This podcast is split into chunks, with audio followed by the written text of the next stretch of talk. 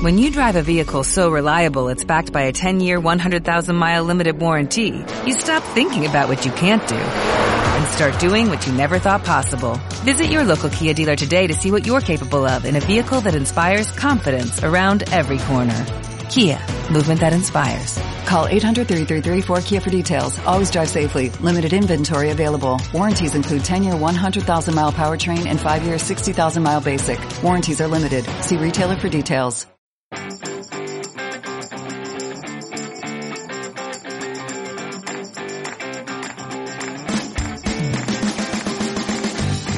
Bienvenido a un capítulo más de Haciendo Agua, el podcast en el que hablamos de todo siempre que esté, aunque sea remotamente relacionado con el agua.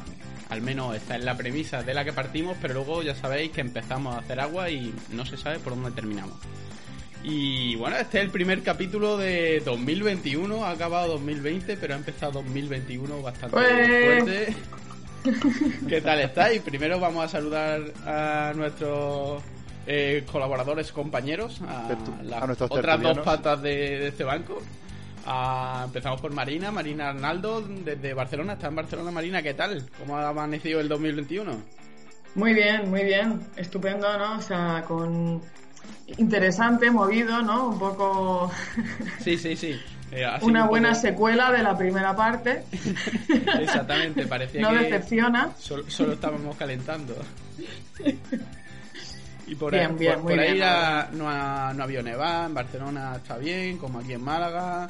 No ha habido... Nada, el fin de semana pasado esperando y sacando la mano por la ventana a ver si nevaba algo y nos íbamos a, a la Colserola, que es la montaña que está aquí en Barcelona.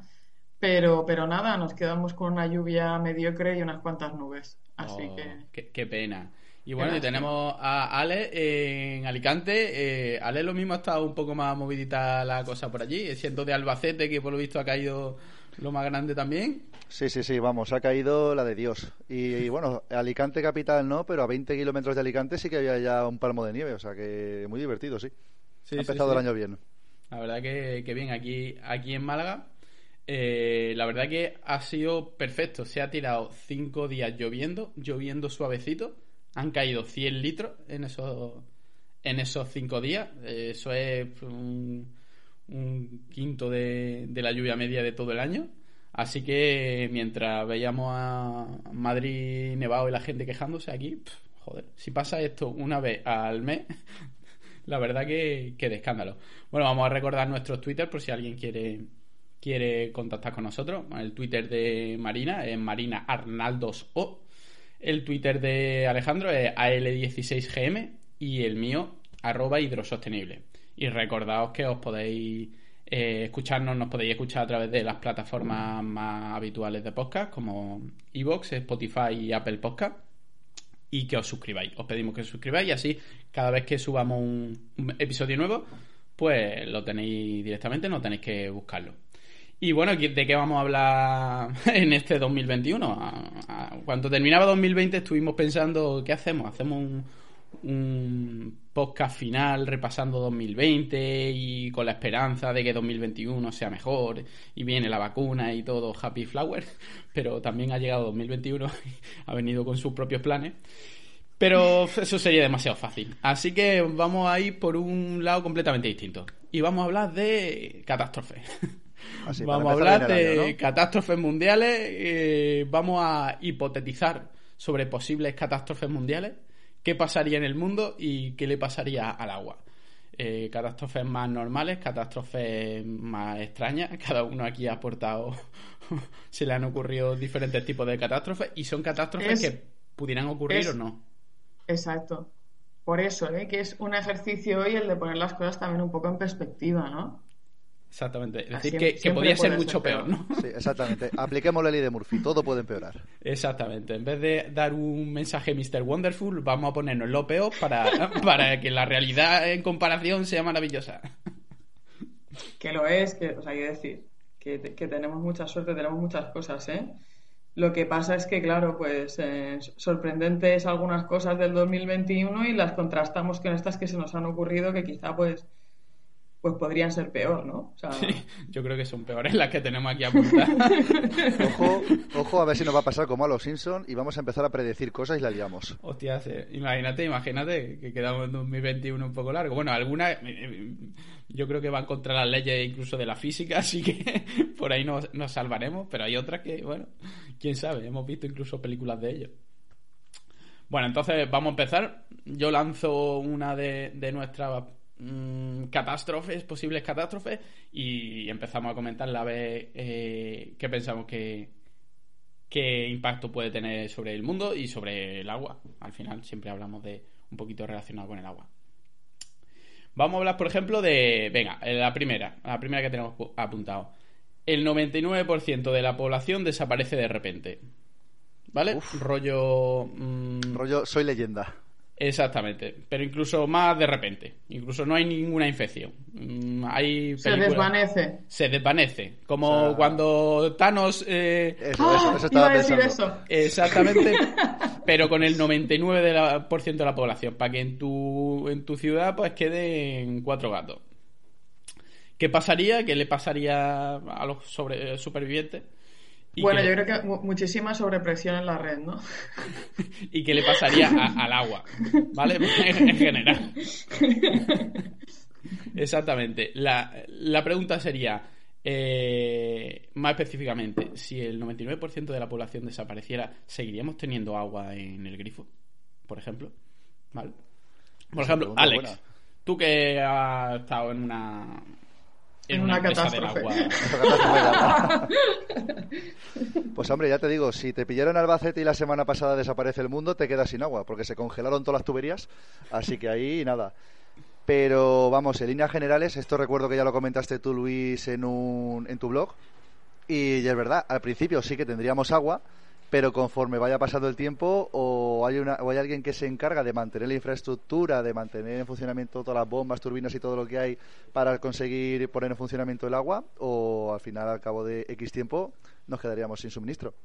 Claro, es que, es que depende de, varias cosas. Al final, eh, si se va, si, si no hay gente para mantenerlo, hay sistemas que, pues, que son relativamente automáticos, pero que requieren reparaciones y lo que más se, lo que más rápido se iría seguramente sería la electricidad porque al final la electricidad sí requiere eh, muchas adaptaciones. Pues no sé si, si lo, hemos comentado aquí que la producción de electricidad tiene que estar acorde a la demanda porque si no si hay una sobreproducción de electricidad pues mm, revientan los, los sistemas entonces al final lo que pasaría es que empezaría a caer diferentes sistemas de electricidad y no tendríamos electricidad, no tendríamos agua. Por lo tanto, eh, no tendríamos eh, ciertas partes del ciclo integral del agua que serían los bombeos. Eso no lo tendríamos.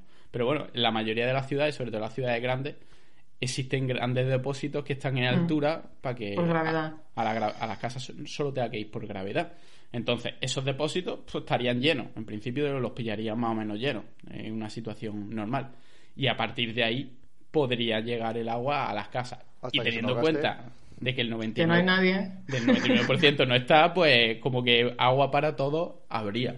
Yo recuerdo eh, en la película de, Soy Leyenda, que un poco un poco fue esa fue la idea y la excusa cuando yo escribí un poco el artículo este eh, sobre mm, pero este hombre cómo es que tiene agua ¿Por qué tiene agua si no hay nadie para mantener la red? Hace, hace, buen uso del agua también en la película, ¿no? La ducha aquella. está, está duchando al perro. que es muy importante. Y pues el tío tiene agua, tiene allí un calentador y tal igual, pero no se ve que el tío tenga un depósito grande de agua que haya ido. Es decir, el tío, el tío agua consigue. Y la verdad que en principio tendría muchísima agua. No sé cuántos años le duraría, pero a, lo mejor lo que preocupa más supongo que es la calidad del agua, porque un, en un mm. depósito agua ahí durante tres años, yo creo que al final terminaría terminaría esa agua. Algo de vida seguro que genera ahí dentro, seguro. Exactamente. Yo sé, tendrías que tener un sistema de desinfección a la entrada de tu casita, ¿no? Esto aguantaría bastante tiempo, ¿eh? Se podría hacer el número.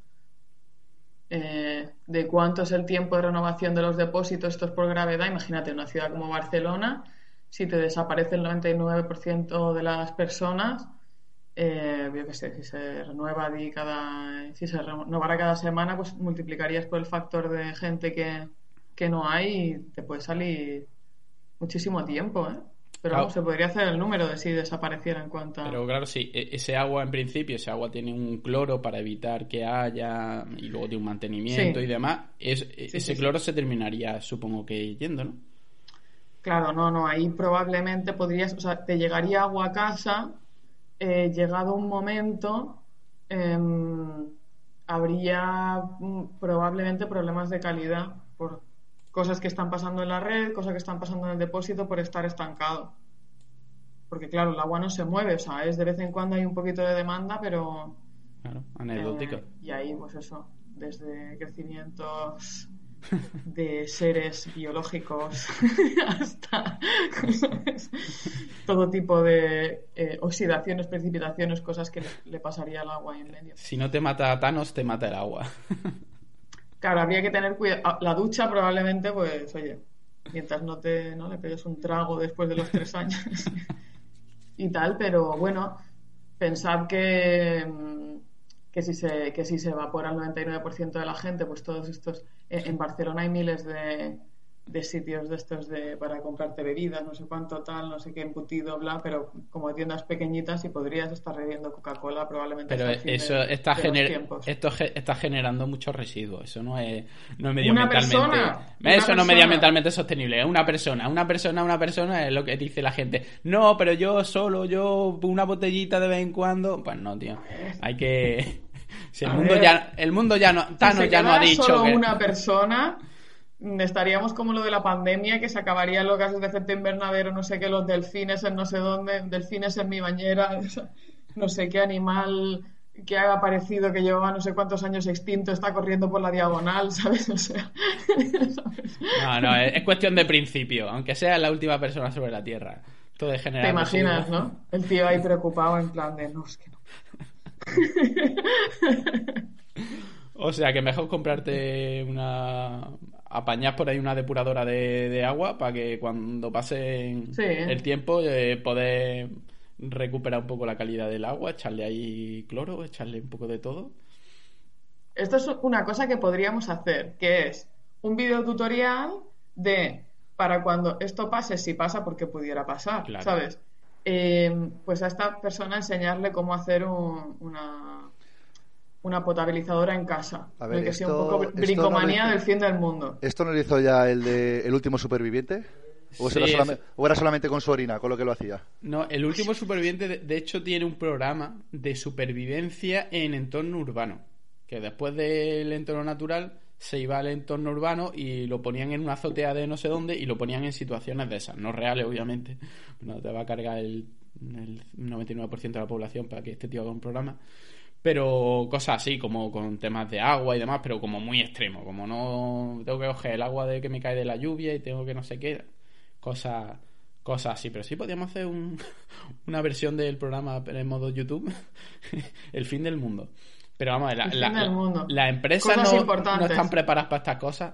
Las empresas del agua. No tienen un, un- como el libro este de la NASA cuando va a caer un meteorito o lo que sea que dice, ¿qué tenemos que hacer? Handbook, Water Handbook of the End of the World, ¿no?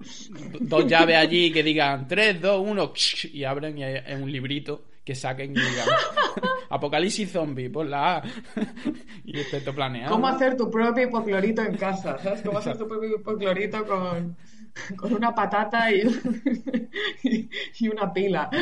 Pues, pues eso, debería de estar. Luego, luego dicen que si no está preparado Madrid para una nevada de estas características y está preparada las ciudades para que desaparezca el 99% de la población.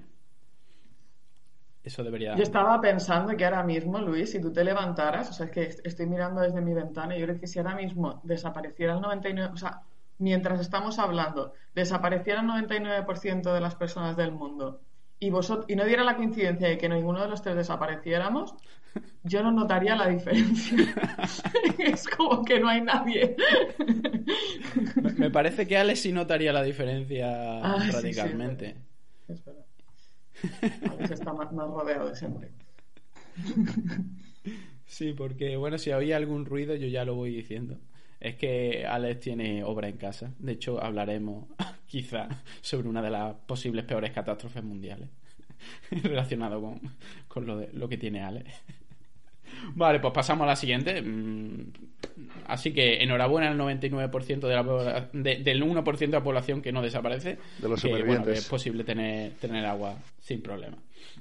Vamos con otro. Otro que me ha- uno que me ha hecho mucho mm, gracia y que me ha mm, mucha curiosidad. A ver, Marina.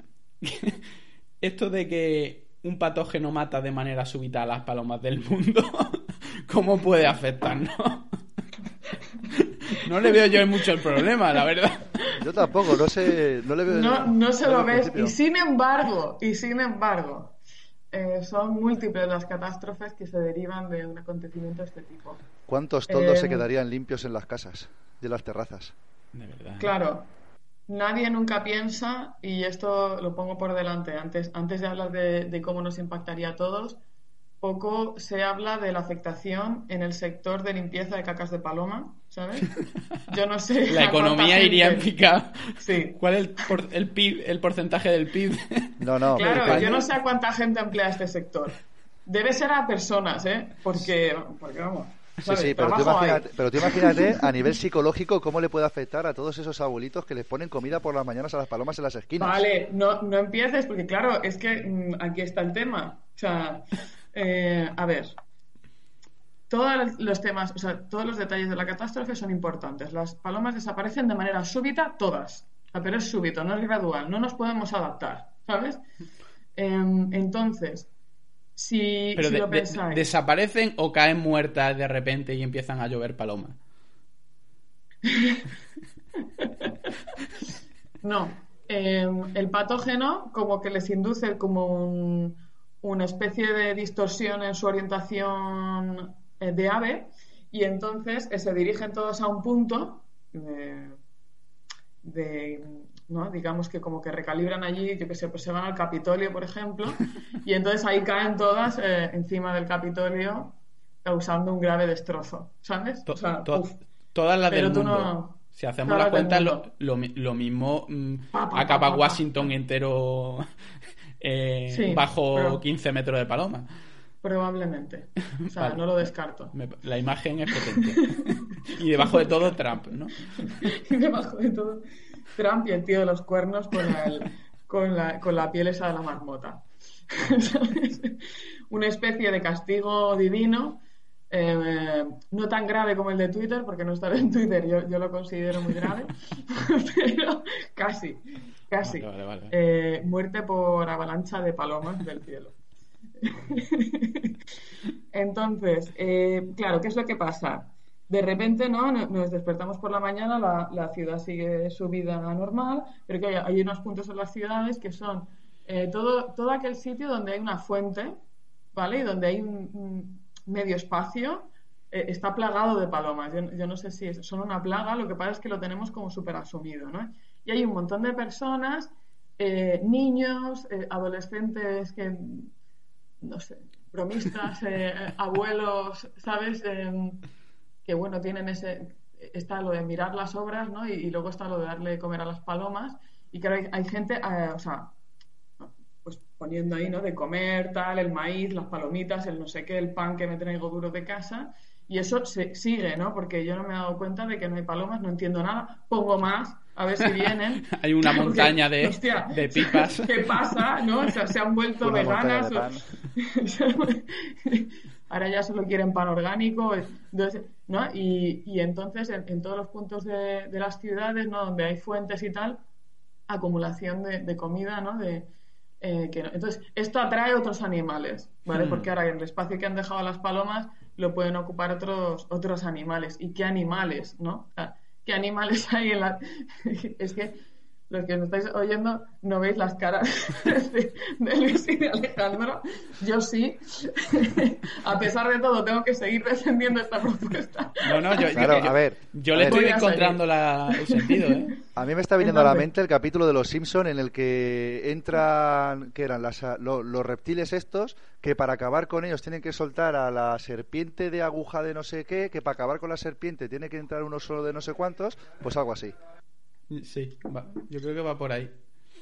Claro, Mm, sí, yo, yo lo que me imaginaba era una invasión progresiva primero de los animales más pequeñitos, ¿no? Como ratoncitos, no sé qué, Pero insectos. esos son muy algo- monos. Eso estaría bien si son ratoncitos. Ahora ya si son ratas de cola larga.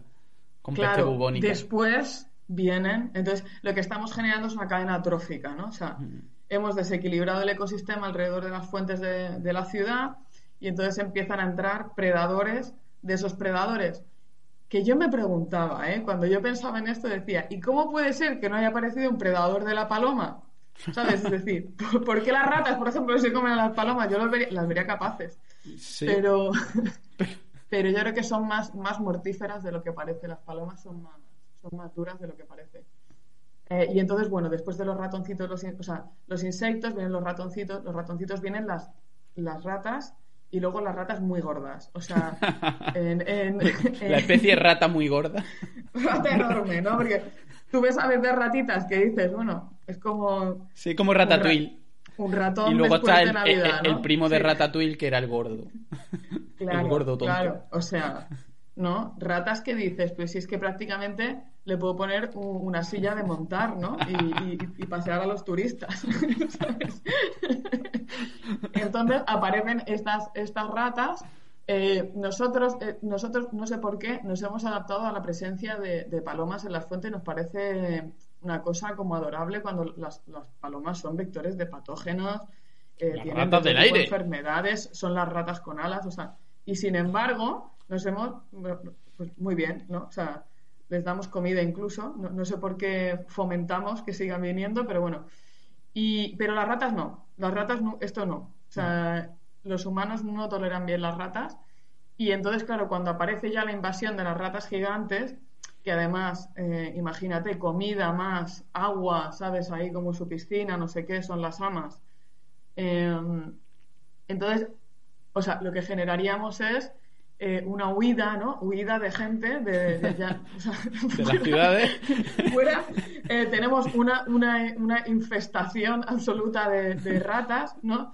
Las, las, las fuentes siguen ahí un poco tal y, y entonces, claro, abandono progresivo de, las de, las, de los espacios públicos y, y huida, ¿no? O sea, y Yo- la- las ratas van las ratas van conquistando todos aquellos espacios que los humanos estoy, dejan vacíos. yo estoy esperando el momento en el que las ratas se hacen inteligentes.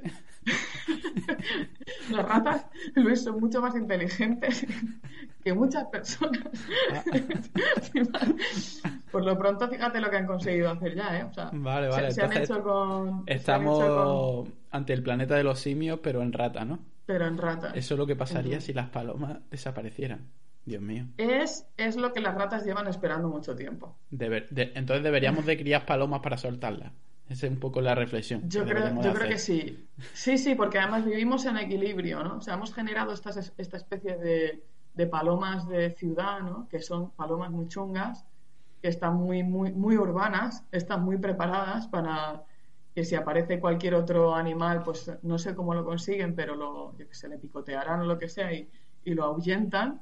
Pero imaginaos la cantidad de, o sea, en las ciudades hay de cucarachas, ratones, ratas, o sea, hay, hay un montón de cosas por ahí que, que, que no han emergido, pero que en el momento Están esperando, en el que las- están agazapadas. Cuando menos te lo claro, están esperando su Claro. momento. Y la, y la primera línea de defensa son las palomas. Y, y no Sí. nos damos cuenta ni le, le damos el valor que ellas, que ellas necesitan y que ellas requieren. Correcto. Dios mío, mm, estamos Correcto. abriendo los ojos. ante Y nueva- nosotros, de manera inadvertida, desde el sector del agua hemos potenciado que existan estos posibles focos en las fuentes, porque no sé, ¿no? Nos encantan las fuentes públicas, no sé qué, las tal. Todas esas cosas que te gustan a ti, Luis, de las fuentes y tal. Esto, esto es un Ahora- arma de doble filo. o sea, Ahora veo el hilo conductor. Digo, coño, ¿qué tendrá que ver las palomas con el agua? Ah, todo tiene Vale, que ver vale. con eso. sí, Es culpa nuestra. si no entonces. existieran las fuentes, esto ya desaparecería. porque, Entonces, si el 99% de la población no existiera, mm, las fuentes dejarían de, de dar agua. Y entonces Y las palomas se las irían. palomas se irían y, y sería un infierno. Claro, pero las ratas tampoco tendrían nada que hacer, ¿sabes? Pero claro, Hmm, hmm. eh, agua, no sé qué. Venga, claro. me- mejor no combinemos catástrofes una a la vez. Para intentar Bueno, eh, poder espero que ahora cuando vayáis andando por la calle valoréis más eh, a las palomas, ¿sabes? Y, em, Y nada, y pensad en, las, en el tema de las fuentes, porque claro, Venga, va- vamos a algo un poco más. Un poco más. Más, más realista. alegre. Vamos a- más alegre, ¿vale? Eh, vámonos con el meteorito. A ver, Vale, ese toca en marzo, ¿no? Ese va a venir ya para marzo o abril, creo que Eh, dijeron. pues no sé cuándo. o, Lo le que pasa es que toca, o le toca al Omni. No tú lo- ya sabes eso que te dice marzo y al final cae en abril. Eso al final siempre es retraso. Por una cosa o por otra. No me hables de retrasos. A que vamos con lo tuyo primero. Venga, vamos con lo tuyo primero, venga. venga, Ale. Aquí ¿Qué tenemos todos un retraso. ¿Qué pasaría si todo el mundo se decidiera a reformar? Bueno, yo no diría decidiera, sino por, por lo que sea, por artes de magia. Todo el mundo a, a la vez empezara a reformar su cocina y, y su cuarto de baño. Todo el mundo, a la vez. a lo loco. Claro, pensar que mucha gente con el tema del confinamiento le ha dado por reformar cosillas en casa, ¿no? Se han dado cuenta de que en casa se está a gusto y se puede estar mejor y han reformado sus casas, entre ellos yo. Y sí, de ahí viene el retraso, no es que tengamos retraso mental. Bueno, poquito también, Un poquito, pero bueno. un poquito. Pues eso también hace aguas. Eso también. No, no, pero imaginaros eso, que todo el mundo decidiera reformar sus cocinas y sus baños, que encima, como no hay suficientes albañiles para hacerlo, les toca hacerlos a ellos, que los cuales no tenemos ni puñetera idea de hacer este tipo de cosas. Porque vamos, yo empecé felizmente a picar una pared y no os digo lo que me encontré. Pero bueno. O sea que imaginaros la que se podría liar. ¿Qué pasaría si todo el mundo nos pusiéramos a hacer eso? No habría suministro de agua. Nadie se estaría duchando, nadie estaría cocinando, nadie podría beber agua, salvo la embotellada, en la cual estamos totalmente en contra. Así que, ¿qué pasaría? Exactamente, es decir, de- de- las casas dejarían de consumir agua de un momento, de, un, de la noche a la mañana. Durante, Pero ¿qué imagínate, estaría, ¿Qué estaría haciendo esta gente de manera alternativa? O sea, ¿cómo...? Picando paredes, con- estaría picando paredes todo el día. Pero claro, no tengo agua en casa. ¿Y a dónde voy? ¿Me voy al gimnasio? no puedes ir a casa de tus padres ni los vecinos porque tampoco tienen. También están de Claro, reformas. te tendrías Claro. que ir a algún sitio público. A las fuentes, con las A las palomas. fuentes. Si te atreves, claro. No, no, no- no habéis, ¿no habéis visto el, el, vi- el vídeo del granaino que va, que va en pelota a todos lados? ¿Que va a dónde? No, no, que va en pelota a todos lados, desnudo. ¿No lo habéis Ah. visto? ¿No, no rula por allí, No. por el norte? Es que No. aquí, aquí en el sur tenemos un, un colega que se dedica a ir por allí en bola, con un, colega con barba y demás, en pelota, por diferentes sitios públicos. Y el aeropuerto de Málaga, luego en Granada se subió a, a la catedral, todo esto en pelota. Y hace poco se, se bañó desnudo con una colega, con, una, con la novia o quien fuese, en una fuente. Estamos hablando de, de diciembre. Y, y eso, porque estaba yo diciendo, hablo por lo de la fuente, por lo de ducharse en la fuente, que es lo mismo. Ah, que ya lo ha hecho alguien, ¿no? Ni Sí, sí, siquiera sí. llevas. Lo, lo que pasa es que lo mismo sería un poco. Aparte que lo mismo no hay fuentes para todo. Y bueno, ya sabemos, imagínate la gente ahí en pelota en la fuente. Al final terminaría esto siendo una, una a ver, te vas, te vas a la playa y te bañas ahí. Vale que estás Sí. salado, pero... Si tienes playa. Porque nosotros te- tenemos playa. Pero hay otros como los madrileños. Pantano, que Madrid es España. ¿eh? Madrid es España, en España, España es Madrid y Madrid es España. Se que y, en, y en el, en, el, en el retiro yo creo que no cabe todos los madrileños. Ya, ya. A- acabo de tener una imagen muy rara de una persona eh, bañándose en la, en la, o sea, duchándose, pero, pero limpiándose con un pato de esos, ¿sabes? Un pato vivo, ¿sabes? Claro. Vamos a ver. Claro, los de Madrid se tendrían que ir a la sierra, ¿no? Donde están la- las pozas estas. ¿Sabes? Rascafría, donde están las pozas. Están, están frías, ¿eh? O sea, no te engañan. Tendrías que irte allí, claro que ya mejor te quedas allí porque, porque está lejitos. Pero bueno, las fuentes públicas están, ¿no? Si tienes fuentes públicas, sería cuestión de. Habría un sistema de turnos, ¿no? Sí, Como en la que- carnicería, que... vayas pasando y tal. Claro, pero, pero al final el, el- la cantidad de agua que se generaría sería. pues, El consumo se reduciría un mogollón. Y eso sería bueno para los sistemas de, de, de distribución de agua, es decir, que están acostumbrados a generar muchísima más, A ver, más agua. ¿O habría realmente problemas? Yo creo que habría otra solución también. Han empezado con la radial Bueno. en casa de Ale. Yo creo que había otra. Tal cual, tal cual. a taladrar. Bueno, oye. Eh, no, yo, a ver, no, simplemente que un poco sería un poco caso parecido al de al de al que comentábamos, ¿no? Que desaparece la gente y tal. Si empieza a haber un si hay una baja en la demanda tan fuerte, no, no tienes necesidad de llenar los depósitos que abastecen y entonces simplemente pues habría que parar los sistemas, ir arrancándolos, ¿no? A ver un poco si, si dejábamos uno en funcionamiento los otros paran, en función de la ciudad y cómo tengas el, el sistema de producción. A lo mejor si tienes una desaladora, una tapa, no sé qué, pues a ver si solo dejas alguno y, y el otro lo, lo dejas de utilizar. Realmente la demanda sí que sigue, la demanda sí que sigue, o sea, sigue existiendo. Lo que no existe es el punto de suministro. Bueno, pero al final consumen menos. Sí, consumes mucho menos. Claro. No te puedes duchar en tu casa, no puedes fregar los platos, no, al final. ¿Cuánto puedes consumir de agua? ¿Cuánto podrías consumir de agua al día si el consumo de agua está en una fuente en la calle? Pues sería muchísimo menos. Al final reduciría un montón el. Eso, eso podría ser una buena una buena medida de concienciación. Tu edificio ya no tiene agua y hay un agua. en el portal. Todos a la calle, ¿no? Que puedes subir el agua, pero la tía que subir a, con un cubo o con una garrafa. Verá cómo, cómo consumes menos agua. Sí, pues la verdad, lo, que pasa, claro, sería una catástrofe económica en muchos sentidos, porque se reduce el consumo de agua, por lo tanto, no hace falta. Hay trabajadores que ya no harían falta, eh, se eh, mucho menos productos de desinfección, eh, mucho menos consumo energético, menos facturación, por lo tanto, mucha gente del sector del agua a la calle. porque ya sabemos que tú que te dicen que en una semana está en la cocina y eso a los cuatro meses todavía está empantanado. tres años después, ¿no? Sigue sin... No, pero claro, yo esto tengo un poco la opinión de, de, lo mismo que pasará después de la pandemia, ¿no? Que tengo mis teorías. O sea, uno pensaría, no, eh, lo que va a pasar con la gente es que se va a habituar a unos modos de consumo, a tener a salir menos, a tener menos actividad, a tal yo creo que no. O sea, yo creo, que, en cuanto a esto acabe y, es como la última persona ya la hayan vacunado, ya tengamos este tema rebaño solucionado, eh, esto va a ser como una avalancha. O sea, la gente va a salir. Yo preveo. ¿Sabes? Como cuando después de exámenes, ¿no? Yo preveo alcoholismo y, un boom demográfico. Sí.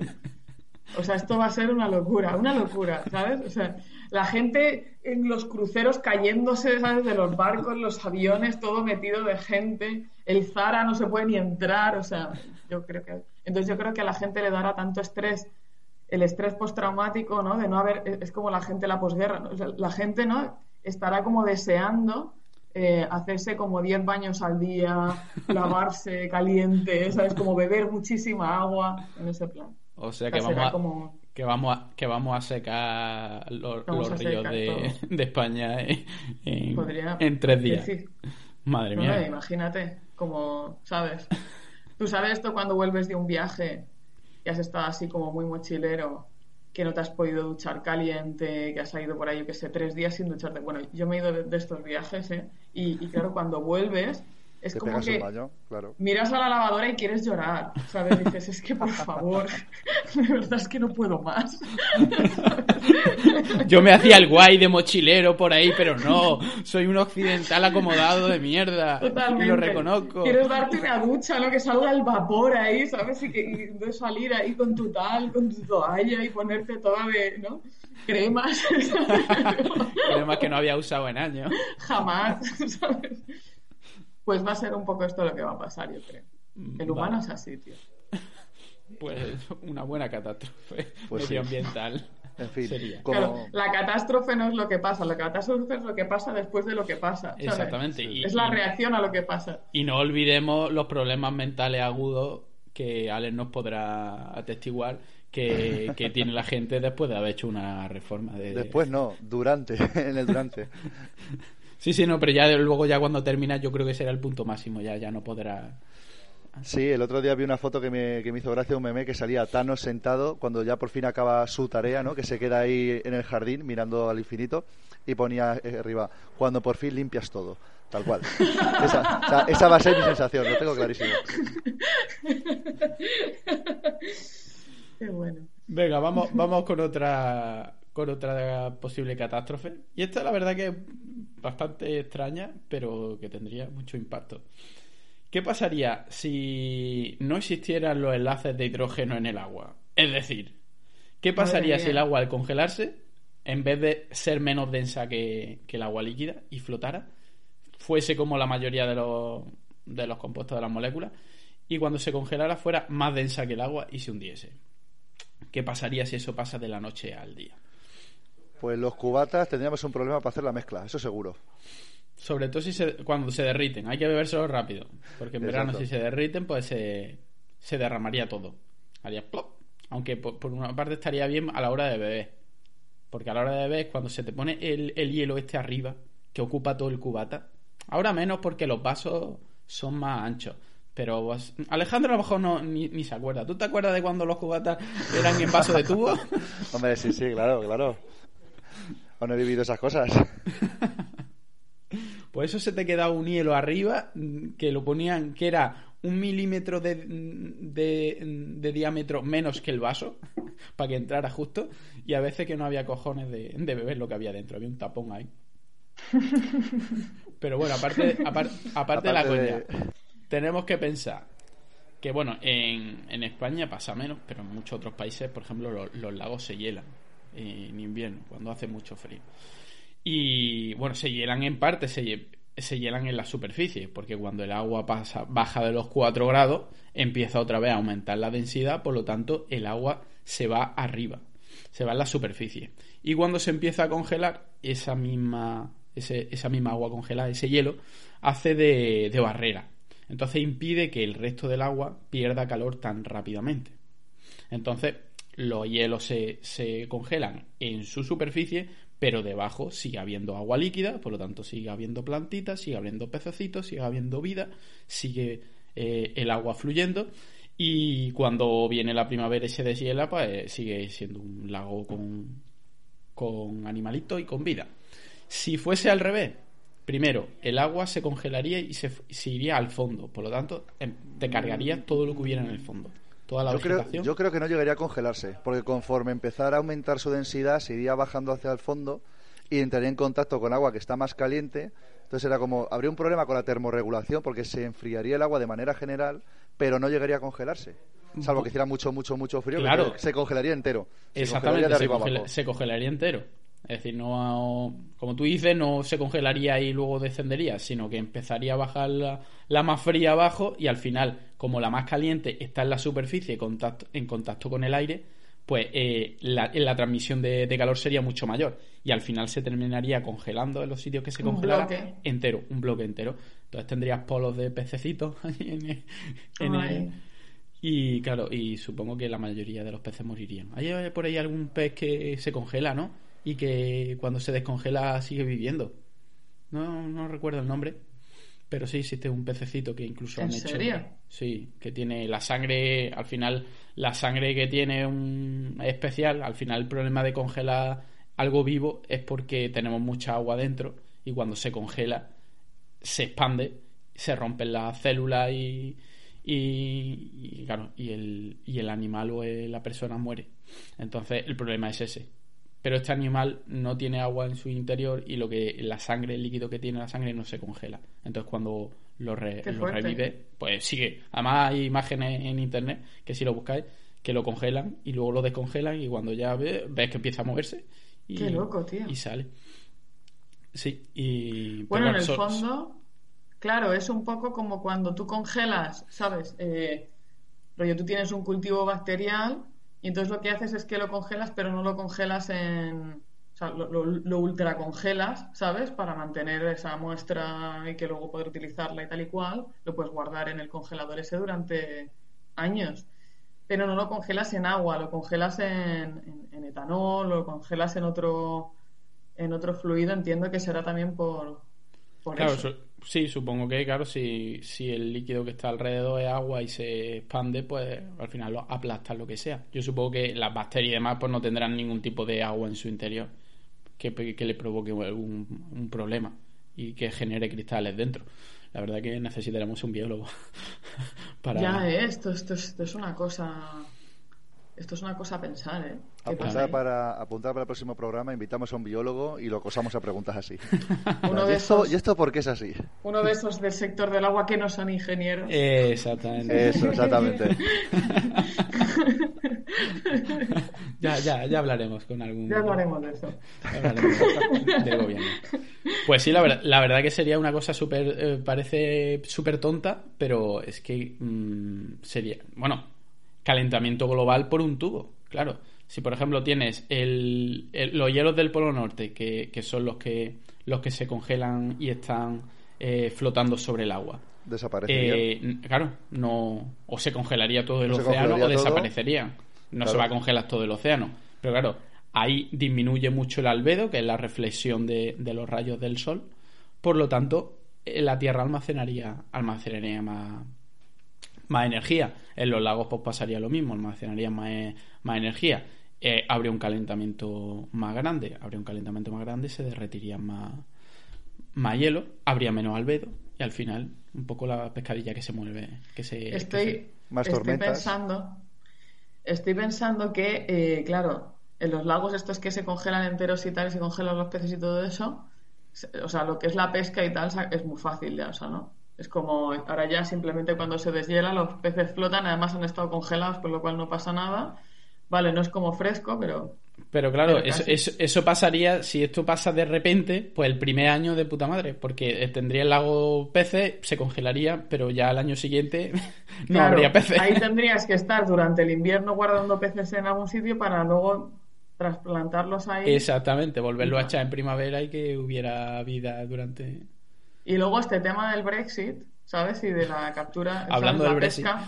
Claro, la pesca, ¿no? Y hasta dónde pescas tú, dónde pesco yo, ¿sabes? Si esto, este pez es británico porque pasó por aquí, o sea, ¿cómo determinamos si un pez es. eh, pero ahora muy fácil, ¿no? O sea, si conseguimos que se congele esa parte, hacemos así con una regla. Vale, esto, esto tuyo, esto mío, hasta luego. Donde se haya congelado, un pez de donde se congela.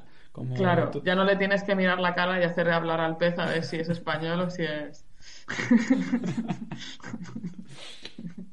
Pues bien, pues otra catástrofe curiosa y bastante catastrófica, porque luego incluso habría problemas de el- las corrientes, que si la corriente del Golfo, porque claro, ahí, ahí hablamos también tema de densidades, temas de... Esto yo creo que sería, que sería un, un follón y una catástrofe. Vamos con la siguiente. Eh, esta yo creo que eh, a priori eh, creo que sería la peor catástrofe de la historia que sería que el café nos deja de hacer efecto como humano. Sí. El café o el té. Porque, claro, mm, dec- decía, antes decía, desaparece el 99% de la población, pero claro, si no hay café y hay un alto porcentaje de la población que hasta que no se toma el café no es persona, pues no solo que desaparecieran, que estarían ahí, pero no siendo personas, siendo personas hurañas, desagradables, totalmente disfuncionales. ¿A Claro, vosotros poco- afecta realmente el café? ¿Necesitáis café? Vamos, eh, yo sí. Es decir, em, yo, yo me he acostumbrado a funcionar con café, ¿no? O sea, o té. Yo ahora tomo mucho té, eh, porque si no ya el café se me va de las manos. Pero cafeína yo tomo a tope, o sea, Coca-Cola hasta el té. Y, mm, y claro, yo no sé hasta qué punto ya es una cuestión de que, de que ya tienes ese equilibrio, ¿no? De cafeína versus y entonces, claro, yo cuando no me tomo el café, este, este, o sea, me da un bajón de eso, no, no de, no de energía, porque, sino de como claridad, ¿sabes? Es decir, que no tengo claridad. ¿Pero tú crees que es, es 100% la cafeína o hay un efecto placebo ahí también? Claro, esto es lo que se vería, ¿no? Es decir, ¿hay un efecto placebo o efectivamente es que necesitamos una dosis no estimulante para, para activarnos, ¿no? Y un poco también la actividad intelectual, pero vamos, que... que- que- Eh, iba a decir, hay estudios, no lo sé, no leí ningún estudio de Sí, esto. sí, Todo el mundo sabe. hay estudios. No hay estudios. A ver. Quizá, quizá pueda haber estudios de, o sea, lo, que hay que ver es que es, es si la actividad cerebral con el café se, se activa más o, o no, ¿no? Hombre, que acti- activarse se, se activará más, pero supongo que en, la- en- en determinadas personas, por ejemplo, tú te puedes tomar un café a las 10 de la noche y dormir bien, Marina?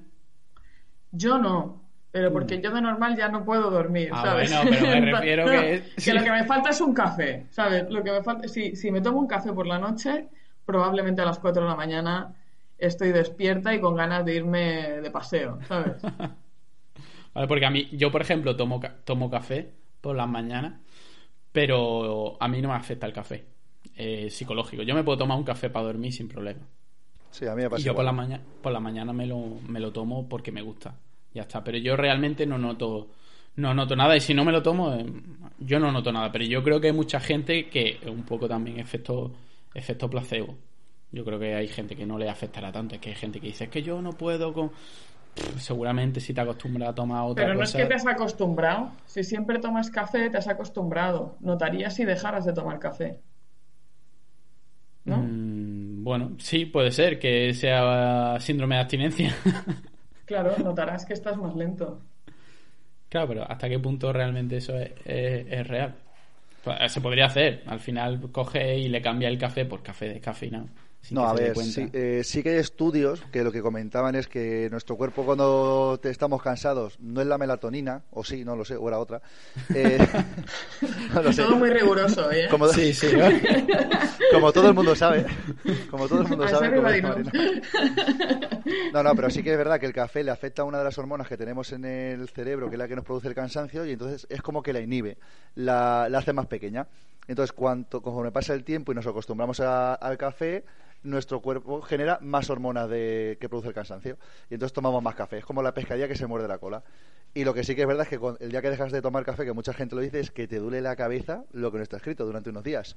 Y es porque la hormona esta que tenemos en el cerebro, que el café la inhibe, se, se expande más. Entonces, claro, te está apretando las paredes cerebrales durante no sé cuánto tiempo hasta que se regula otra vez solo. O sea, una movida. Eso es una movida. Madre mía. Conclusión, Yo no las veces café. que me he intentado dejar el café no, no me ha ido bien. Es como, ¿para qué? ¿Sabes? Estoy aquí ¿Para qué? O sea, mal. yo necesito Sí. esta mierda, la necesito. La quiero, la quiero. Puedo dejarlo cuando quiera, pero no quiero, ¿sabes? No quiero. El café es barato, el problema sería si fuese muy caro. Está claro. Es así. Entonces, no, pero un poco, claro, la- el impacto ¿no? de, de esto, eh, de si de repente, eh, de repente, o sea, a nivel químico pasa algo y todo lo que es estimulante, o sea, todo lo que es cafeína, ta, ta, ta, ya, en todo lo de las drogas así, más de, más de, de- a partir de las 12 ya no me, no me meto, ¿eh? pero, pero lo que es, ¿sabes? Estimulantes nos dejan de hacer efecto, o sea, pierden por, por lo que sea, ¿no? Eh, porque nosotros químicamente pues ya no nos afecta. Eh, claro, tú tampoco a priori esto es algo que te lo anuncien en ningún sitio, simplemente es que te ha dejado de hacer efecto a todo el mundo. Sí, sí, eso es Y- ro- rollo Thanos, como hemos visto antes, el 99% de la población, las palomas, hay un Thanos por ahí zumbao, que cada vez que chasca los Claro. dedos, pues pasan cosas aleatorias como esta. Yo lo que me imaginaba era, ostras, me tomo el primer café, nada, sigo tal, eh, me tomo el segundo, me tomo el tercero, me tomo el cuarto, nada, día siguiente, tal. Y, y- mucha gente así, ¿no? Es decir, mucha gente consumiendo un, montón de cafés a ver si ya, ¿no? Me, puedo espabilar. Claro, pero yo creo que ahí había un, un- una- un- problema en, en los hospitales y en los centros de... Porque claro, si tú te tomas los mismos cafés que te tomabas antes y sigues estando cansado, tú no vas a pensar que es que ya los cafés no hacen efecto. Porque a, ti nadie te lo ha dicho. Se te pasa Tú por la piensas Tengo anemia, tengo anemia. Claro, tú tienes un problema gordo. Claro, de yo sigo cansado, estoy muy cansado, doctor, estoy, Estoy muy cansado, cansado. estoy cansado, no tal, ¿qué me pasa? ¿Sabes? Todo el mundo a la vez. Todos los centros de Ah. los hospitales a reventar de gente. Yo creo que ese sería un, un gran primer problema. Yo veía también el tema de, de qué pasaría, ¿no? Eh, si empezamos a beber tantísimo café, entonces estamos bebiendo con muchísimas, muchísimo más fluido de lo que no- normalmente estamos bebiendo y, y estamos haciendo muchísimo más pis. ¿no?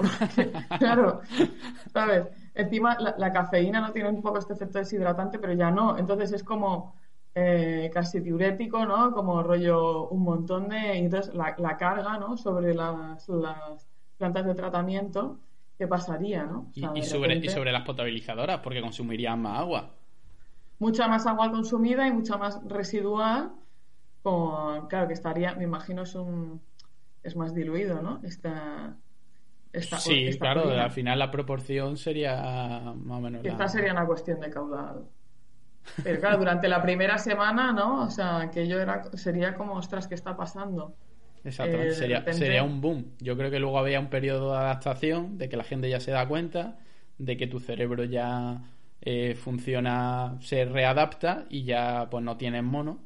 Lo único que pues cuando necesitara un chute de, de algo concreto, pues no lo podrías tener. Pero bueno, en el día a día por la mañana, pues tu cerebro. En todas las oficinas Sí. montamos zona siesta y ya está. ¿Estás cansado? Siesta. 15 minutitos y arreglado. Porque rollo, todos los estimulantes fuera, ¿eh? Ni cocaína, ni Nada, nada. anfetamina, ni no hay nada. nada. No, no, vas tal cual como, como, como te, como viniste a la naturaleza, ¿sabes? O sea, y, y claro, esto es como recordar, ¿no? Cuando tú eras espabilado, ¿sabes?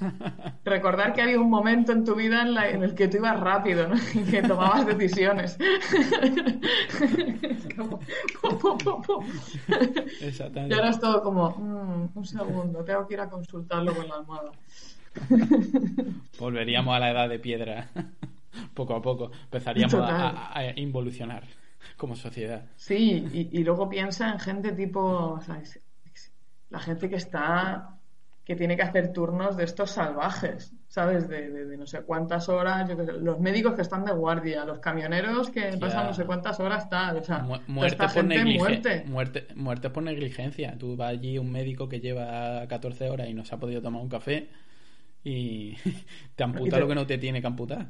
Y te duermes ahí encima, ¿no? De, de- ¿sabes? El corazón abierto ahí tú. Pom, pom, pom, pom. Y dices, uy, mira, el, el ritmito me, me, me acuna.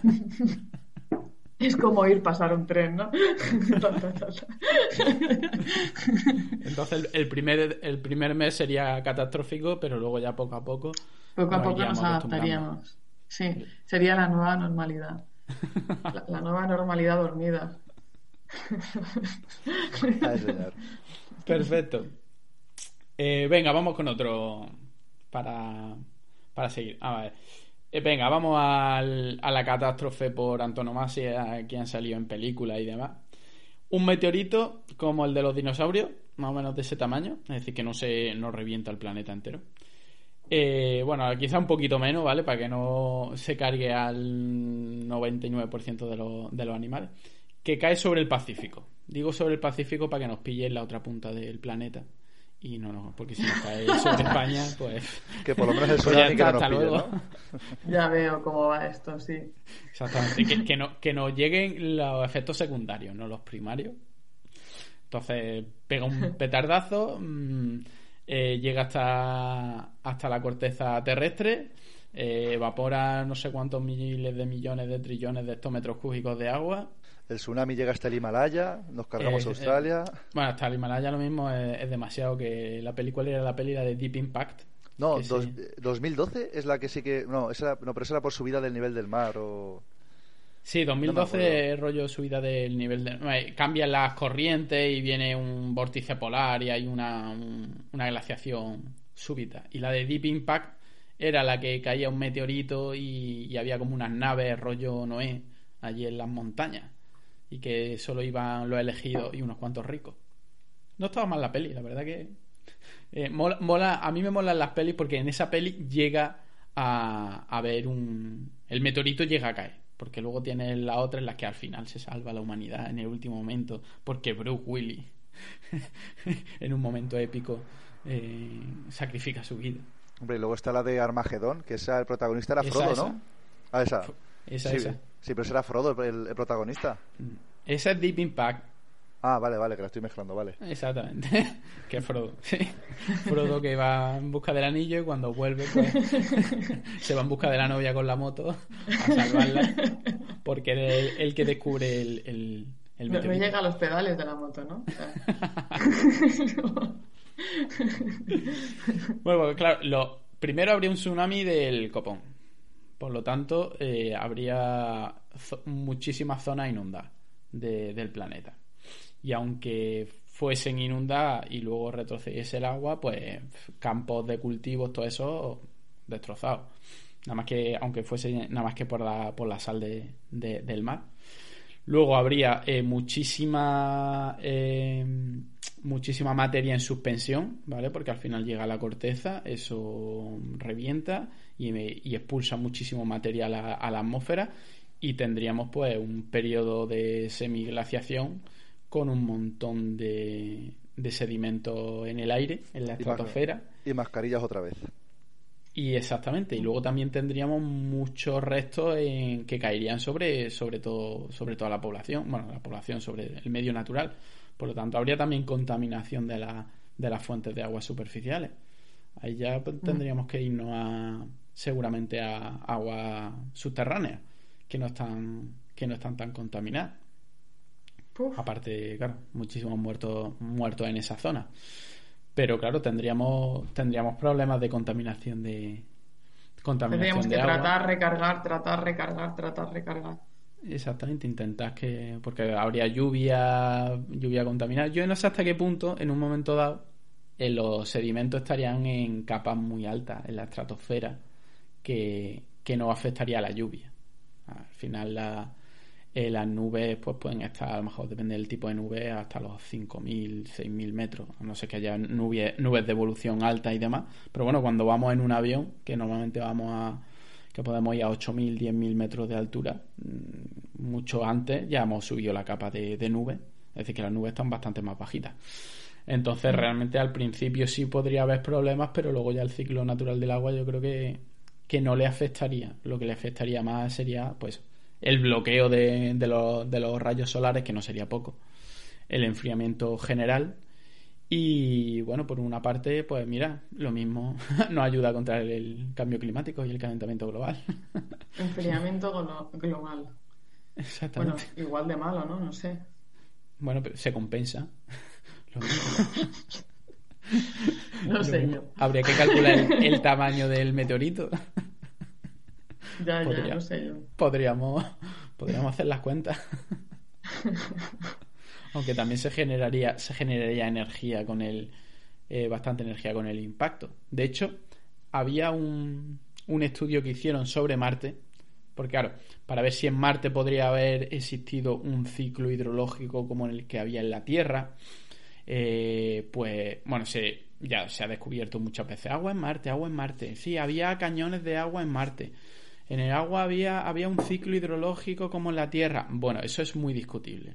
Porque el problema está en que para un ciclo hidrológico del agua tú necesitas una temperatura. Una temperatura media y unas temperaturas extremas que no, que no sean ni demasiado frías ni demasiado altas. Pero el problema es que Marte tiene una temperatura en general muy baja. Y en el pasado la temperatura no ha sido más alta porque el sol el calor del sol llegaba incluso menos, porque el, sol cada vez va calentando más y va llegando un poco más el calor. Y Marte, en principio, nunca ha tenido la, energía suficiente para que un ciclo del agua fuese igual que, en la Tierra. Y se hizo un estudio de, ¿y si ese ciclo estuviera alimentado por una serie de impactos de meteoritos? Un impacto de meteoritos genera una energía y esa energía eh, en el planeta consigue como, como si como alimentar a la energía del planeta, pero a, a no, no continuamente. Y se, y se hicieron el cálculo para ver, claro, que no necesitara tantos meteoritos como que destrozara el planeta, pero que fuese lo suficientes para que generara la energía. Y al final llegaron a la conclusión de que no, de que esa manera de calentar era, era imposible. Así que la única manera sería que, tuviese un, bueno, aparte de un núcleo interno eh, en condiciones, eh, con un, con una, con un geomagnetismo para evitar la radiación solar, el tema de, de vulcanismo. O que tuviera una atmósfera Claro, eso sería para una atmósfera que pudiera tener albergar vida, pero bueno, imaginemos que a lo mejor tiene un ciclo, pero no tiene vida. Pues puede haber un ciclo del agua y que no haya vida. El agua, no que haya radiación al agua no le afecta. Pero sí necesitaría energía y podría ser eh, vulcanismo. Pero claro, ya, ya no se sabe si, si pudo haber un vulcanismo activo. En otro, en cuerpos, por ejemplo, en las lunas de Júpiter y demás, si hay eh, los cuerpos tienen no le llega energía del sol suficiente pero sí tienen una energía bastante grande de hecho tienen hay ciclos del agua en otros sitios hay ciclos incluso de metano pero hay más energía de la que se supone que deberían de tener pero es por la acción gravitatoria de, de Júpiter al final lo que hace es eh, eh, apretar, achuchar y soltar al planeta ¿vale? Entonces esa acción gravitatoria hace que se genere muchísima energía, pero Marte no lo tiene. Así que mm, el estudio llegó a la conclusión de que a base de meteoritazos eh, Marte no pudo tener la energía, la energía suficiente. Pero bueno, eh, en, en, la Tierra sí tenemos, así que a lo mejor lanza un meteorito de vez en cuando para calentar un poquito el planeta. no lo podemos plantear. No, lo podíamos plantear. podíamos hacer las cuentas, no sé, ya, ya que nos ponemos. Qué bueno. Venga, seguimos con otra cosa rara. ¿Quién habrá, habrá eh, propuesto esto? No lo podría adivinar, seguro que no, si es raro. Vamos, Marina, esto de que desarrollamos una alergia al plástico por sobreexposición. Sí, sí. O sea, de hecho me extraña que no haya ninguna película sobre esto. ¿Pero qué clase de alergia? Es medio evidente. ¿Qué ¿Eh? clase de alergia? ¿Nos pica la nariz o nos morimos? O... No, a ver. Eh, mm, tú piensas en una reacción alérgica tipo lo, que tiene la gente que, le da alergia a los frutos secos. O sea, choque anafiláctico. Te inflamas. Sí, o sea... Pues entonces el 99... Pantallazo azul, ¿sabes? Entonces, 99% de la población muerta. Entonces, em, claro, aquí pues hay un tema. Está hasta en el agua. Por eso. O sea, pensad que los plásticos son materiales que, hemos usado muchísimo porque son como súper inocuos. O sea, es, em, bueno, son baratos, primero, son baratos de fabricar y luego, pues son unas cosas que no, no tienen reacción, digamos, con pueden guardar, guardar alimentos, no hay ninguna, eh, digamos, guardan bien las cosas y, son, de hecho, tan inocuos, digamos, que incluso si tú piensas, yo qué sé, las, las, eh, las, ¿cómo se dice? Prótesis. Prótesis. Las prótesis, perdón. Em, todo esto, que es, que es como, como piezas de plástico, ¿no? Que te, que te sustituyen algo y entonces te, lo, te lo meten dentro y esto puede estar ahí eh, un montón de un montón de tiempo, no te genera normalmente ningún problema, o sea, eh, incluso hasta ese nivel, ¿no? Entonces, nosotros vivimos rodeados de plástico, o sea, casi, o sea, pensad en la cantidad de materiales con los que tú entras en contacto todos los días, hay un montón que son plástico. Bueno, pues en un momento determinado puede ser que los plásticos nos empiecen a generar una reacción ¿sabes? Porque es como que estamos demasiado en contacto con ese. Pero, por contacto también habría esa reacción o solo si lo ingerimos. Porque si es por contacto estamos muertos. Claro, pero por contacto tú dices, bien, es cierto que los plásticos son útiles, es cierto. Pero tampoco son imprescindibles. O sea, nosotros hemos vivido sin plástico. No, claro, claro, claro. ¿Sabes? Y eso no, no, pasa nada. ¿Cuál es el problema? O sea, el problema real eh, que, yo, que yo encuentro es no tanto el, vale, hoy no puedo tocar ni un, ni un plástico, que por cierto casi no te podrías poner ninguna de la ropa que tienes, eh, es así, eh, sino que tú abres el grifo o, tú, sabes, te vas a la playa a bañarte y te da un ataque, porque, porque claro, hay, un montón de microplásticos que están disueltos en, en el agua en función, quiero decir, te, vas a un glaciar Alaska, a un lago que hay ahí al lado y evidentemente no hay afectación del plástico, pero como nosotros estamos usando los plásticos... Han, encontrado plástico en lagos glaciares en, en muchos sitios, ¿eh? en los Pirineos y, demás. Pues mira, ahí también. La, la, cuestión es que al final, como hay tantísimos plásticos y hay, eh, estos plásticos se fragmentan en, digamos, una, una distribución de tamaños, pero algunos son muy pequeños y están como en todos sitios, es decir, eh, tú utilizas cualquier cosa, champús, eh, ropa, todo, eso acaba en las aguas residuales, las aguas residuales eh, se, depuran, pero evidentemente eso queda todavía en, suspensión y empieza como a, mezclarse en el medio y hay muchísimos fuentes de agua, digamos, que están afectadas por, por microplásticos, que los microplásticos a nosotros no nos hacen nada, en principio, o sea, em, Lo que hay es eh, un montón de estudios ahora mismo de la comisión. Hay un esfuerzo enorme de la comisión ahora mismo para los microplásticos que se considera un contaminante emergente, pero no porque nos afecta a nosotros, sino porque afecta al mundo acuático, es decir, afecta a la vida acuática, eso sí lo sabemos. Lo que no sabemos es si nos afecta a nosotros. En principio parece que no. Eh, claro, hay que, hay que estudiar, hay que, Pero hay que ¿por qué, ¿por qué afecta a la vida acuática y a nosotros no? ¿Porque consumen mucho más que nosotros? ¿O por relación de tamaño? ¿Por eso más pequeñitos?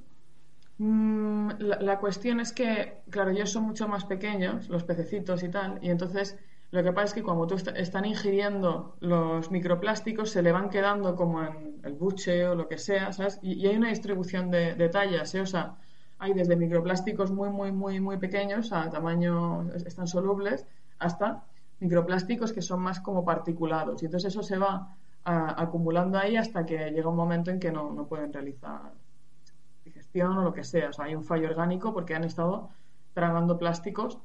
Em, nosotros, pues, no, no nos pasa, no nos pasa, no, nos llenamos de plástico por dentro. que nosotros los que, nos llegan son los muy pequeñitos, los microplásticos, pero que no podemos prácticamente ni, ni detectar. Si fuese un poquito más grande no lo, no lo consumiríamos.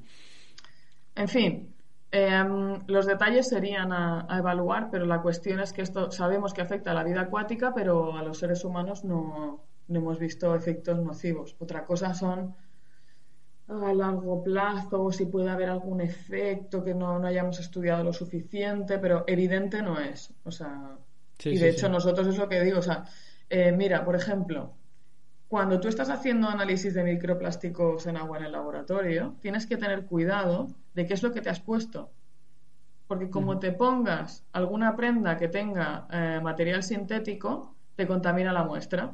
Y eso te hace darte una, o sea, hacerte a la idea de que si a ti te preocupasen los microplásticos que hay en el agua, te debería de preocupar que estás tragando microplásticos que vienen de tu jersey. Claro, Es, que, por lo visto una de las fuentes más, eh, más grandes de, microplásticos son en la ropa.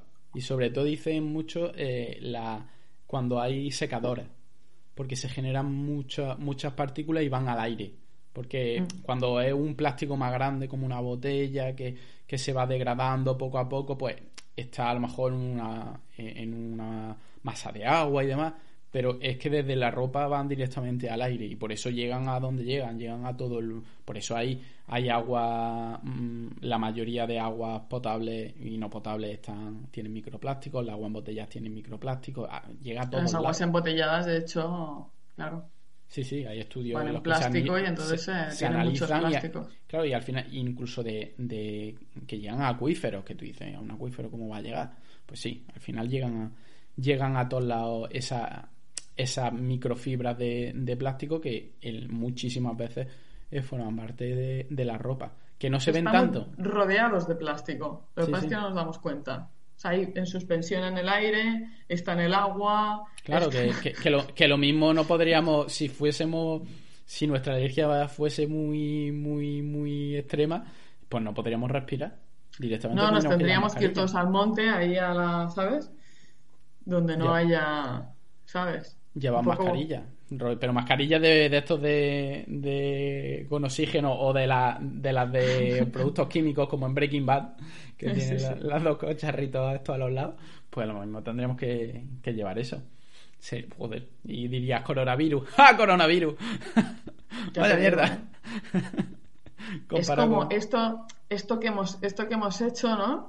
Que en principio parecía tan práctico todo eh, se nos ha vuelto en contra de nosotros, ¿sabes? Y ahora no, no, o sea, es demasiado tarde y nos va a aniquilar. Es un poco la, la idea. Madre mía, pues vamos, vamos a cambiar de tema porque esto ha llegado a que, puede ser la peor de todas. Yo creo que sí, ¿eh? Yo creo que sí, esa, es una Porque lo otro, por ejemplo, el 99% de la población que desaparece, pues esa gente ya no lo sufre. Así que, por lo menos, hay, hay, menos sufrimiento. Pero el otro... Vale, pues vamos con la, con la última ya, que ya que nos gusta, nos gusta enredarnos. Imaginemos que desaparecen todas las comunicaciones, ¿vale? Todas, internet, redes sociales, teléfono, todo. Todo eso desaparece de la noche al día. Bueno, simplemente deja, deja de funcionar y no vuelve. No como cuando se cayó Google, que se cayó durante 45 minutos. Esto desaparece completamente. Eh, ¿Qué pasaría en nuestro mundo aparte, bueno, aparte de... Histeria colectiva de jóvenes y, y adultos, eso seguro. Tendrían que hablar con otras personas. Tendrían que hablar con otras personas, tendrían que salir a la calle para comunicarse con otras personas, ojo. Pero bueno, lo que es en el sector del agua sí que tendríamos un problema. Todo el tema de telemandos, escadas, telecontroles, envío de señales, alertas, un caos. Sería todo un caos. Caos, gente para ir allí a, operar todo en manual y nada. O sea, buena suerte, ¿sabes? Se, podría, es decir, si se caen todas las comunicaciones, ¿existe en la operación manual una depuradora o una potabilizadora? Eh, ¿Se puede eh, eh, gestionar de manera totalmente manual sin meter un ordenador por medio? Porque si hay comunicaciones y tú te tienes que comunicar, no te puedes comunicar del ordenador con, cualquier sistema tampoco. Pero tú estás diciendo que se caen también, o sea, se, se, está cayendo la red wifi las todas, las, comunicaciones. Si, no tiene un ordenador físicamente conectado con la máquina, en, el sitio. Sí. Volvemos a la mecánica básica. A los Vespinos y a los 600, cuando no había nada de ordenadores ni nada. Pero hombre, yo, entiendo que, yo entiendo que, o sea, estás diciendo que no funcionan los PLCs, no, funcionan los sistemas de. exacto, los PLCs. Tampoco. Bueno, yo, yo no iría yo no iría tanto porque entonces sí que se va a tomar por saco. Si no, no hay, no Si no funciona eso, ya No pasa nada, las plantas las puedes operar así, o sea, con tu escala y tu PLC y tu. y ya está, ¿sabes?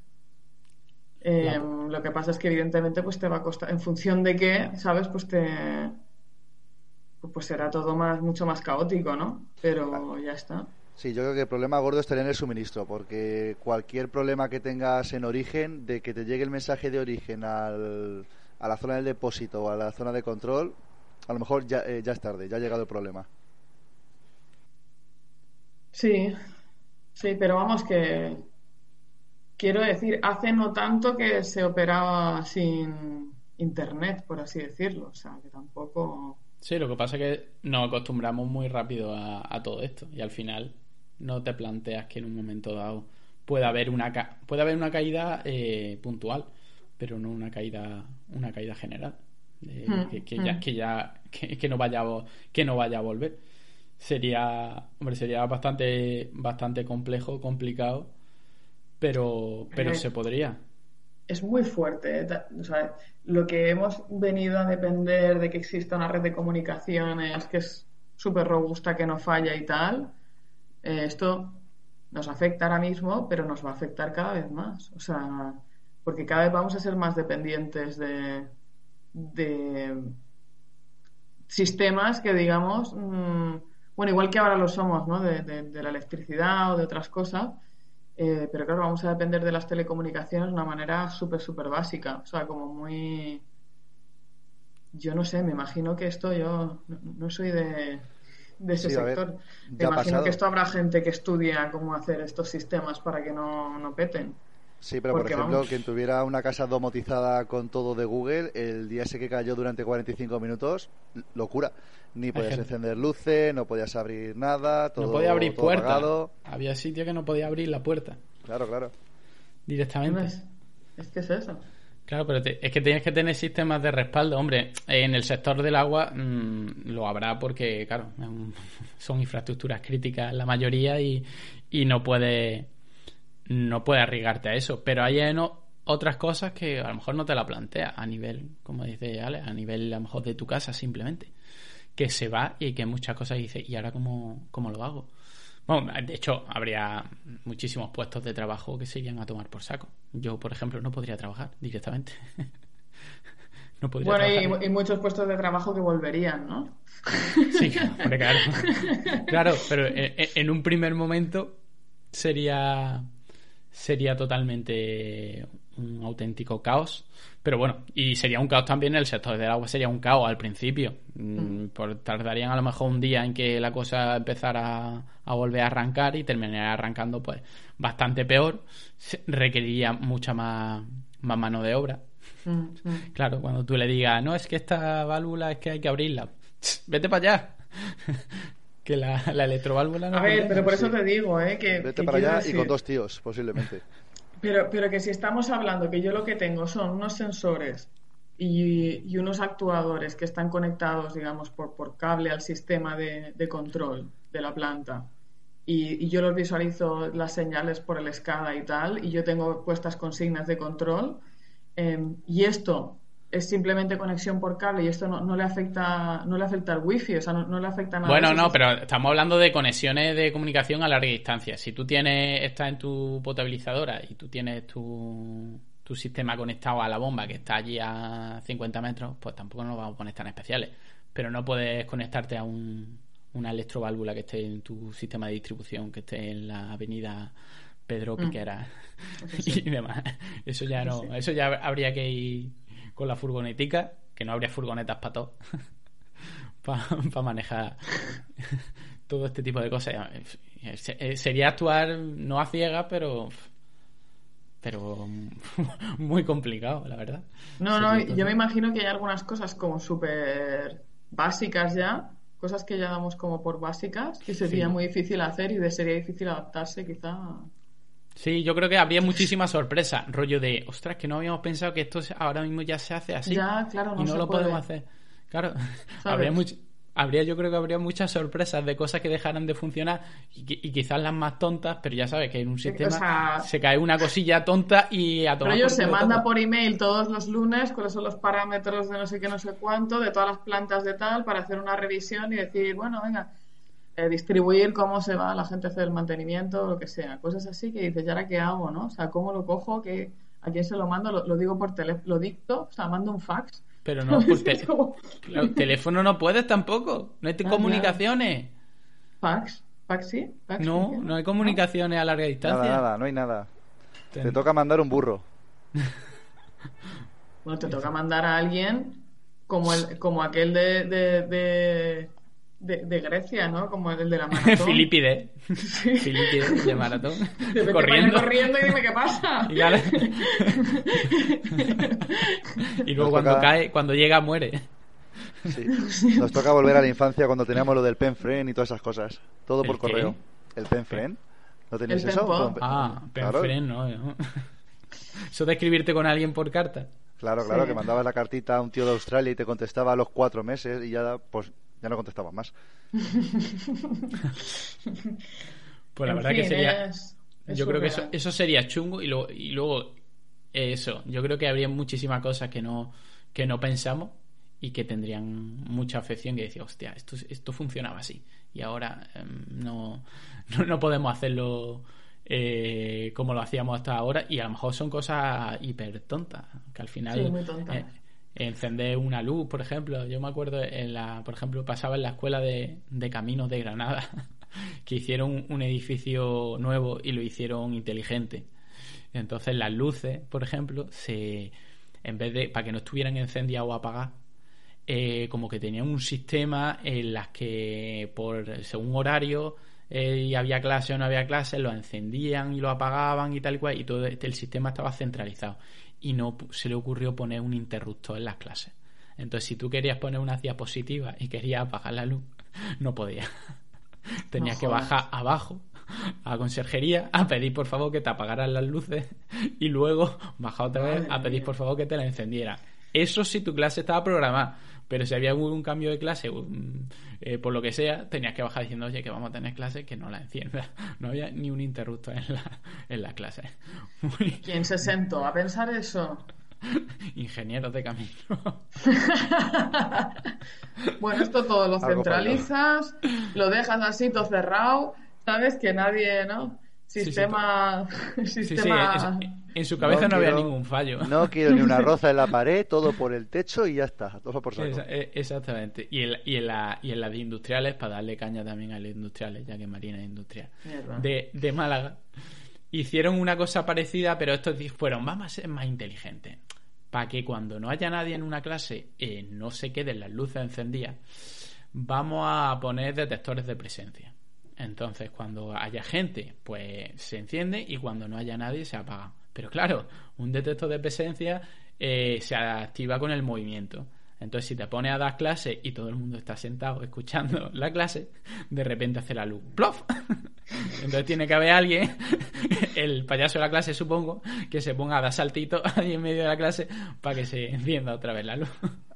tampoco, tampoco hace falta irnos a una escuela universitaria. ¿eh? Yo, yo he estado en oficinas donde o te mueves cada X tiempo o se te apagan las luces directamente.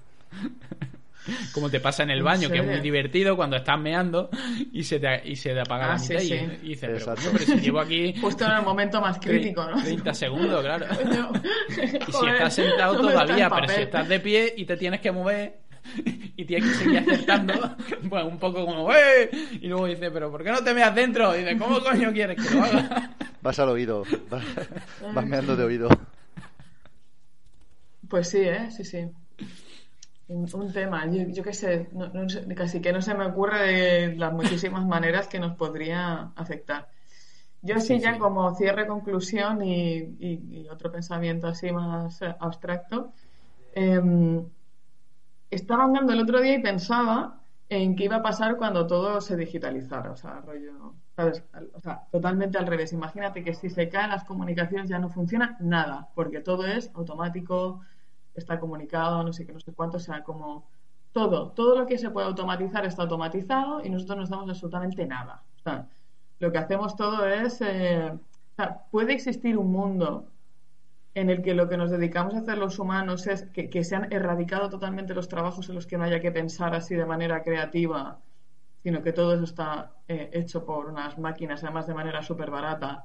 Y nosotros como que nos hacemos esta civilización que nos dedicamos a hacer como podcast como este, ¿sabes? ¿Tú, qué te dedicas a hacer? Pues yo hago pues podcast. Este de aquí hace macramé. El otro, pues mira, lo que le gusta es hacer esculturas con no sé cuánto, ¿no? O sea, como solo, nos, solo nos tenemos que dedicar a hacer cosas que realmente estamos diseñados para hacer, que es eh, todo lo que sea ocurrirsenos cosas se acabaron trabajos de rellenar Excel o de hacer recoger cajas o de ser camarero. Como, como muchos saldríamos, como muchos saldríamos a la calle para cazar croquetas o alguna cosa así. Sí, sí, sí. No, pero que siempre pensamos, oh, es que la digitalización va a destruir los trabajos. Y dices, sí, es que el trabajo como concepto tampoco se está como muy sobrevalorado, ¿no? Sí, es una, necesidad, el trabajo de, de producir algo es una necesidad para, para sobrevivir pero luego está la parte de trabajo la que te completa como persona o que te hace sentirte realizado, que sea, pues mm, si, afortunadamente si tu trabajo que te genera rédito también tiene ese beneficio, pues de puta madre. Si no, pues al final lo que tienes son hobbies. Si tu trabajo dice, pues mira, yo trabajo ocho horas para sacar dinero y punto, y no me completa nada, pues ya tengo mi hobby. Pues al final tu hobby, que sería... Tus hobbies serían tu trabajo. Exactamente. Es como, como, claro, como comunidad humana que hemos desarrollado todos estos sistemas para que nadie tenga que trabajar en nada que no le guste. Eh, lo único que te pedimos es que aportes algo, ¿sabes? Y puede ser grande o pequeño. Simplemente que no te quedes en el sofá viendo la tele. Claro, pero hay gente que no funcionaría así. Yo creo que hay gente que no funciona. Hay gente que, que, que tú le dices, no tienes nada que hacer, obligatoriamente. Eh, y no haría nada o no se le ocurriría nada o no se sentiría, se siente, se, joder, sentiría realizado. Yo creo que hay gente que o le dice, oye, tienes que hacer esto y, y así sí, o si no, no, no serían capaces. Hay mucha gente que no tiene hobbies. Es muy loco, ¿eh? Es muy loco. Y tú dices, yo es que necesito hobby porque, bueno, mi, mi profesión me da parte, pero bueno, otra parte a lo mejor pues no me genera rédito eh, económico y entonces yo a eso lo llamo hobby. Yo, por ejemplo, hay muchas cosas que hago y, si alguien, alguien desde fuera viera mis actividades y yo no le dijera por lo que cobro y por lo que no cobro y no supiera un poco, pues no vería las diferencias. Pues yo las diferencias las veo en que esto no lo cobramos. Pero claro, si a mm. mí me empezaran a pagar por esto, pues ya no sería un hobby, sería un trabajo y me lo seguiría pasando igual de bien, aunque habría días que no que diría, "Ay, ahora no tengo ganas de grabar, ahora no tengo ganas de pensar qué pasaría si las palomas desapareciesen. Maldita sea, Pobre otra vez paloma, va, pobre va a paloma. empezar con esas tonterías. no la quiero escuchar. Tengo una compañera de trabajo que no hace más que decir eh, cosas sobre palomas. y- Evaluación del desempeño del año tal del podcast. Bueno, oye, eh. ¿Cuántas veces hemos hablado sobre veces? Hablar menos sobre palomas. Objetivo del 2021. bueno, bueno. Se, se nos está yendo, se nos está yendo. Se nos va de Bueno, pues yo creo que... Algún día, algún día hablaremos de eso. Hablaremos qué pasaría si no tuviéramos trabajo y nos dedicáramos a hacer lo que quieras. ¿Qué harías, Sí, no? ¿Tú qué harías? ¿Tú qué harías en este mundo en el que puedes hacer lo que quieras? Puf, es que ese es el problema. Es, es igual que cuando va a aparcar y tiene mucho espacio. No sabes dónde aparcar. Te- Dices, joder, no me des tantas opciones. Como cuando vas a un restaurante y tiene una carta súper grande. mm, O, la, ensalada, la ensalada al gusto. que Ahí sí que sufro, ahí es donde ponte, ponte yo". lo que quieras. No, dame unas cuantas que Joder, estén, que estén yo ya hechas tengo y yo elijo. como para ahora tener que hacer el tuyo. Exactamente, joder. Dice que cómo es la ensalada, joder. Yo digo que sí o que no. ¿Qué quieres? ¿Que entre yo y me la haga también? Joder. Ya, ya, ¿eh? Bueno. Eso, eso, eso estresa mucho. Qué malo sienta los sábados. Madre mía. Pues bueno, chicos, pues yo creo que ha quedado un podcast de los nuestros y que ahora cuando la gente salga a la calle y vea lo que está pasando, que hay que llevar una mascarillita y tener un poco de cuidado, diría, joder, pero hay palomas, coño. Si esto no es nada, si esto Pero no es nada. Te- seguimos teniendo palomas y, y el metro atestado de gente y, y no ha caído ningún meteorito que nosotros sepamos, aunque dice la NASA que va a caer uno y vamos a morir todos. Saca alguna noticia la razón diciendo eso. Ya sabéis cómo. Sí, pero la razón no tenía razón, ¿eh? No, no, no, no. No va a caer. Se le había, un es- se le había ido ahí un poco el- la editorial. Se le había un poco la olla. Pues bueno, chicos, Bueno. pues nos despedimos. Empezamos 2021 mm, con un podcast original y espero que a la gente le guste. Y bueno, y nos despedimos hasta el próximo programa. Y como siempre, chicos, ¿qué le decimos a la gente? Buenas noches, Buenas Cuenca. noches, Cuenca.